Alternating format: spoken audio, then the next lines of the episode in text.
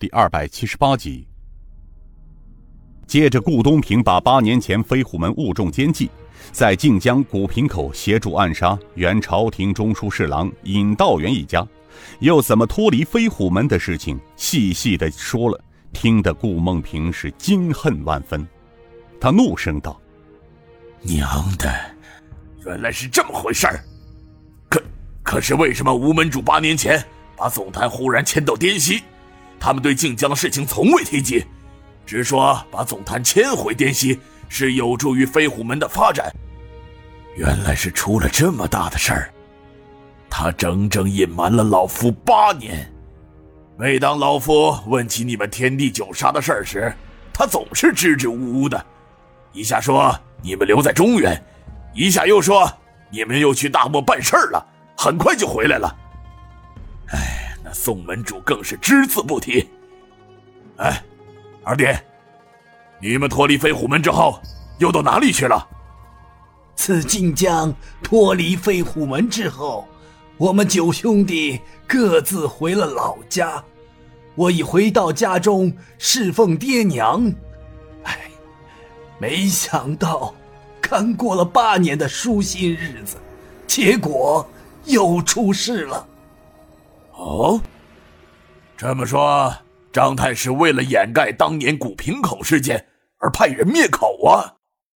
事情确实如此。其实张太师四处派出高手，想逐一把我们九兄弟分别除掉，并不仅仅为了古平口那档子事，还有另外一个目的。顾梦平不解的问道：“。”他还有什么目的呢？这么说吧，若说为了八年前晋江暗杀尹道元一家，因为我们手中有证据，他是怕晋王派人找到我们，所以他想灭口是真。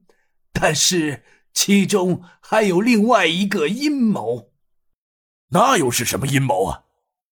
顾东平叹声道：“嗨。”为了飞虎门中的事，所以张太师根本不想让我等活着，因为若是我们活着，他很有可能对一个人不利。二弟，你你你你等等等等的，怎么这事儿让大哥越听越糊涂呢？嘿，大哥，飞虎门的鬼影子宋城。本来就是张太师派到飞虎门中做卧底的，意图趁机把飞虎门强占过去，成为张太师的私家财产。顾梦萍又是大吃一惊：“啊，这这是真的？那那后来张太师把你们怎么样了？你们又是怎么逃脱的呀？”顾东平叹声道。张太师最初是从八弟冷大山开始下手的，紧接着把追杀冷大山的经过和冷大山一家被晋南王和尹建平所救，又把张太师怎么收买江湖黑道高手追杀天地九杀的经过细细的说了一遍。在场的牛太官及两个弟子及李勇听的是愤怒不堪，牛太官几乎跳江起来：“他妈的！”这些天杀的！顾东平看了一眼靠在床头牛太官的两名弟子，牛探主，你们又是怎么回事啊？牛太官怒骂道：“妈的，这都是拜鬼影子宋城所赐。宋城他又把你怎么了？”牛太官恨声的又将鬼影子宋城在练功时走火入魔后，怎么争夺飞虎门，怎么清除异己。迫害同门兄弟的事情讲了一遍，最后他掀开两个弟子的被子。顾老总，鬼影子宋城把西苑假山的地下库改成了水牢，并秘密关押门主的弟子。你看看，我的两个弟子被他们抓来之后，便关在水牢中，只有十几天的时间，两条腿都泡成这样子了。牛太官说到这里。眼泪连连，他有些哽咽的道：“他俩倒好，时间短，调养几日便可以恢复了。可怜的是，外事坛副坛主刘云东和内坛原副坛主周全，八个昔日为飞虎门出生入死的老兄弟。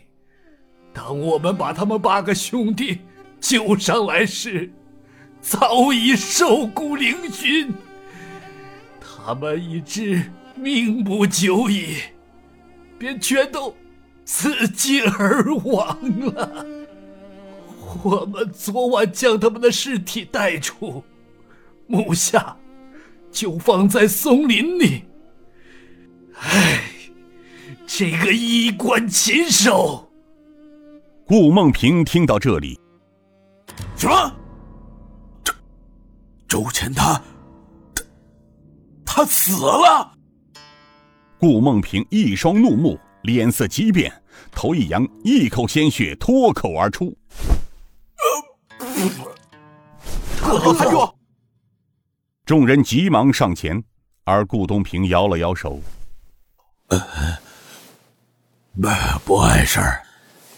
哎，这难道是天意吗？哎，可怜周全。”他追随老夫二十年，想不到竟然会落得如此下场。宋城，你这奸贼！我顾梦平若是还有三寸之气在，老夫不将你碎尸万段，誓不为人。大哥，你先别激动，让弟弟将宋城的事原本告诉你吧。